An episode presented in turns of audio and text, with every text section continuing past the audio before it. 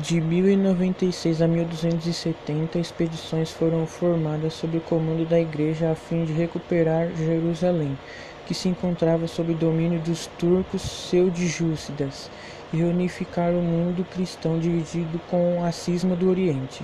Essas expedições ficaram conhecidas como cruzadas.